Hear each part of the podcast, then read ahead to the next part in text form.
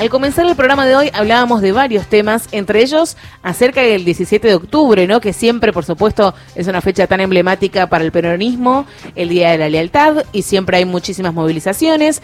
Pero siempre hay una central, ¿no? Siempre se espera la marcha de la CGT, por ejemplo, ¿no? Como, como marcha central.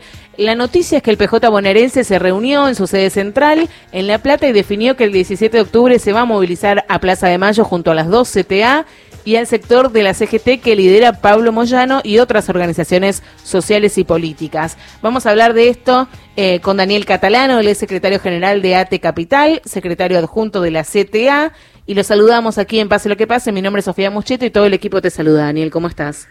Hola Sofía, buen día, ¿cómo va?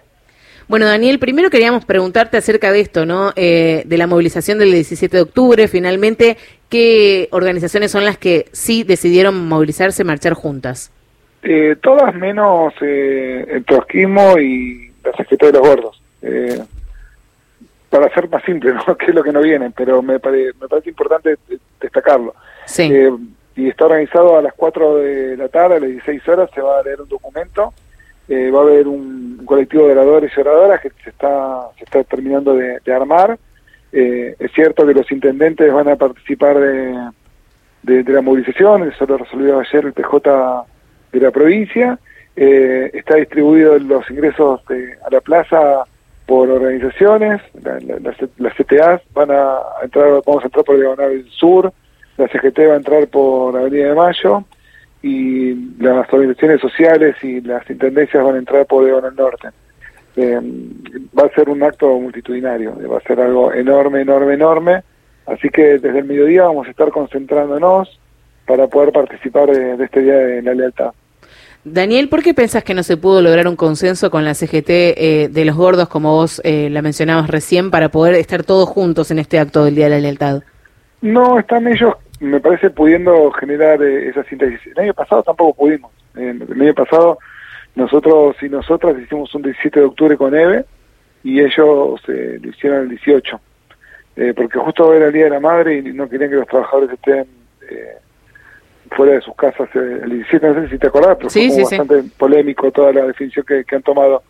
Eh, evidentemente tienen dificultades para poder eh, transitar un, espacio común en, la calle en fechas tan emblemáticas como estas, pero bueno, quizás lo puedan resolver en algún momento y, y, puedan ellos también convocarnos y que todos y todas seamos parte, ¿no? Pero bueno, venimos con, con algunos retrasos en esa articulación. De hecho, cuando batillaron a a la vicepresidenta no logramos que convoquen un paro, no logramos que convoquen una movilización eh, eh, y, la verdad que, nos costó bastante. Así que hay que seguir insistiendo en la articulación y ver si en un momento podemos confluir.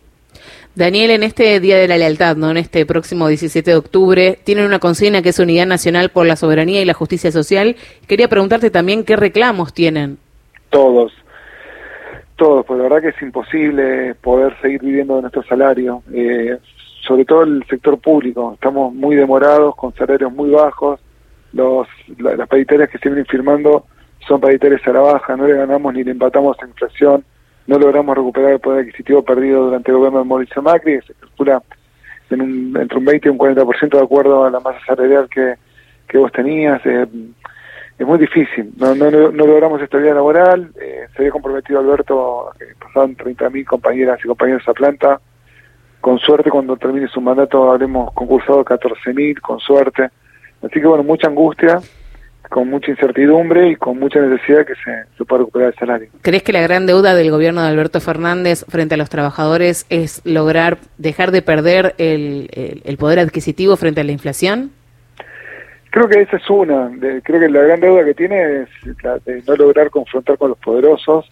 Me parece que la reforma judicial eh, es otra de las grandes deudas que, tienen, el no poder estimular que, eso sucede, que se den estos debates francos en el Parlamento, eh, es central. Me parece que eso debilita mucho al gobierno de Alberto. ¿no?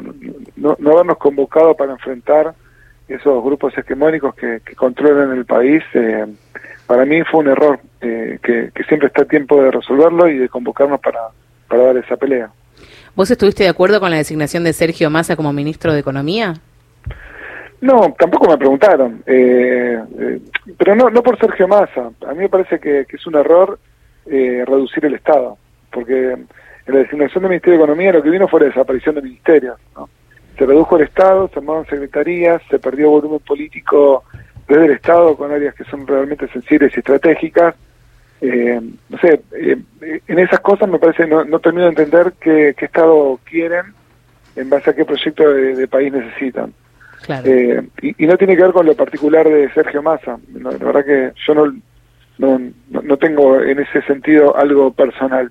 Creo que eh, lo, lo, actitudinario, la actitud que tiene el gobierno respecto de qué rol tiene que asumir cada uno es complicado. Que se haya ido Elizabeth Alcorta por una, un marco represivo sobre los mapuches, eh, nos tiene que interpelar a todos y todas. no Son, son como cuestiones que son importantes tenerlas como muy presentes. Sí, frente a lo que sucedió el fin de semana, ¿no? La, la renuncia de Gómez Alcorta eh, y las otras no, también renuncias, pero focalizando en esta, eh, siento que los medios de comunicación focalizaron solo en las renuncias y los cambios de gabinete y no en los motivos, ¿no? Como vos mencionabas recién lo de Gómez Alcorta, por ejemplo.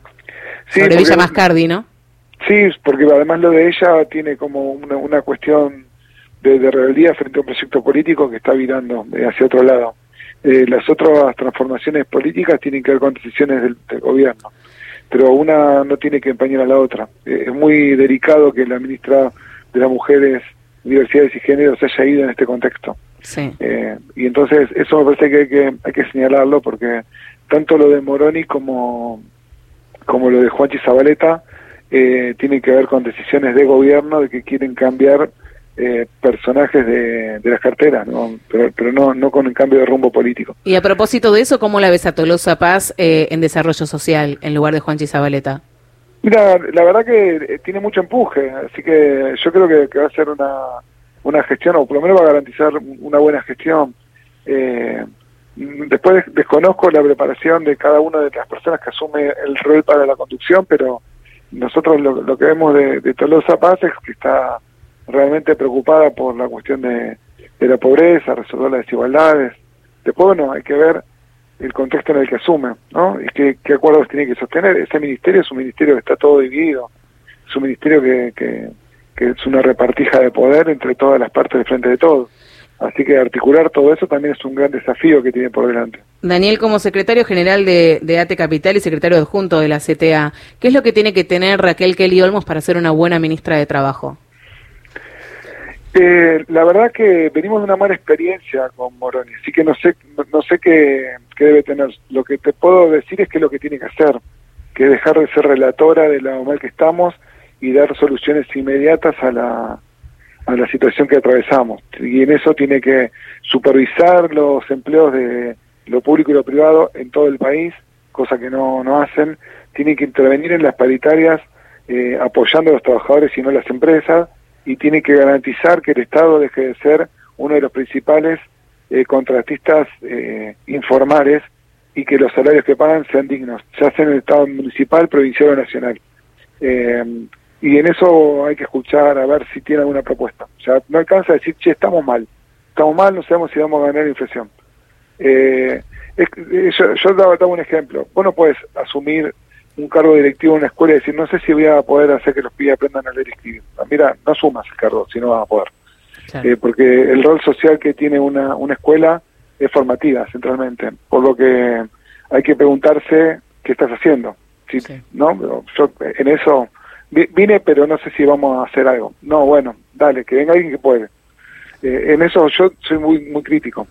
Me parece que no hay no, hay tiempo para perder, nuestro salario le pierde permanentemente frente a la inflación y eh, es una actitud de responsabilidad histórica. Venís acá para dar soluciones, no para ver si sostenés el problema tal cual está. Bueno, Daniel, te agradecemos mucho por haber estado en Pase lo que pase.